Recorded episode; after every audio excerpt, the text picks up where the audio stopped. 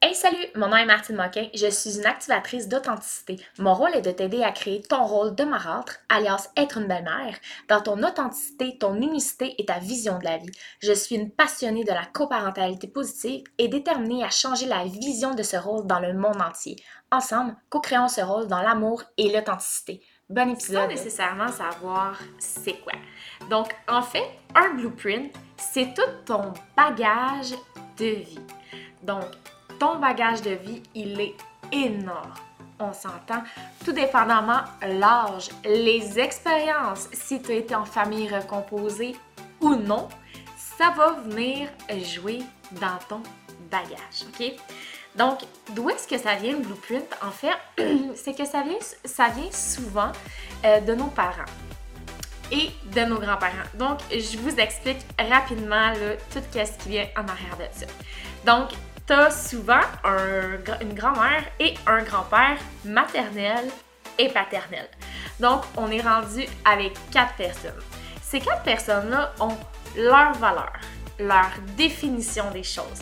Ils ont leur personnalité. Ils ont la définition du bien, du mal. Ils ont leurs défauts et même leurs qualités.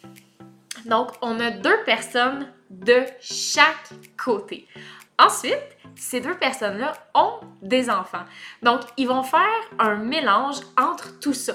Valeurs, croyances, euh, la société aussi, parce que la société va venir jouer un rôle hyper important dans la façon euh, de grandir, dans notre façon de voir les choses, dans notre façon de faire les choses. Fait que ça aussi, ça va venir déterminer le ciment de ta personnalité. Et ensuite, la troisième génération, ça va être la même chose. Donc, ton blueprint, ça va vraiment être tes valeurs, ça va être tes croyances, ça va être tout ce que je viens d'expliquer. Ce qu'on réalise pas toujours, c'est qu'on ajoute à tout ça parce que quand on a des enfants, on élève nos enfants selon tout ça. On élève nos enfants selon euh, la société, selon nos valeurs, selon nos croyances, et selon aussi nos parents, ce que nos parents nous ont inculqué. Mais notre blueprint aussi vient de nos expériences, de nos croyances limitantes, de nos propres valeurs qui viennent s'imbriquer nous-mêmes. Donc, quand tu es une personne qui a déjà sa personnalité forgée, qui a déjà ces choses, ensuite de ça, quand on vient à nous-mêmes avoir des enfants, on élève nos enfants de cette façon. Vous me suivez toujours? Par contre, la spécialité de la famille recomposée, en fait, c'est surtout que là, tu as déjà des enfants qui sont soit de la première union, que toi t'en aies, ou que toi t'en aies pas. Donc, ton conjoint et toi, vous avez pas toujours les mêmes valeurs, les mêmes croyances, les mêmes expériences de vie. Votre blueprint est pas le même. Donc, c'est sûr que ça devient comme difficile d'élever des enfants quand, quand les enfants ne viennent pas. Déjà, c'est difficile d'élever des enfants à deux. Donc, élever des enfants qui sont déjà là, qui viennent déjà d'une autre mère.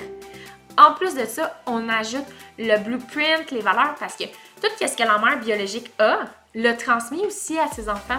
Donc, l'enfant de quitter la belle marâtre, bien, eux ont déjà leur valeur, leur unicité, leur authenticité aussi selon euh, la société. Donc, quand tu viens t'imbriquer là-dedans, c'est pas toujours facile.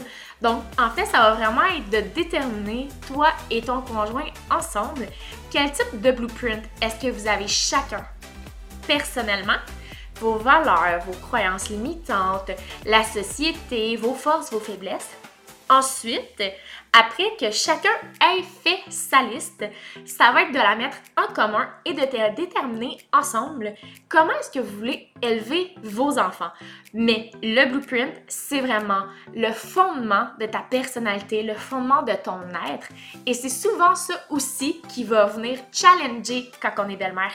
Parce qu'on partage pas toujours la même opinion, on partage pas toujours les mêmes choses, mais l'important, c'est vraiment d'arrimer, toi et ton conjoint, comment est-ce que vous voulez élever les enfants? Comment est-ce que vous voulez dégager une atmosphère euh, féerique, une atmosphère joyeuse, une atmosphère authentique, une atmosphère harmonieuse? On s'entend, ce sera pas toujours facile, mais quand on part des mêmes bases, ça va venir faciliter les choses.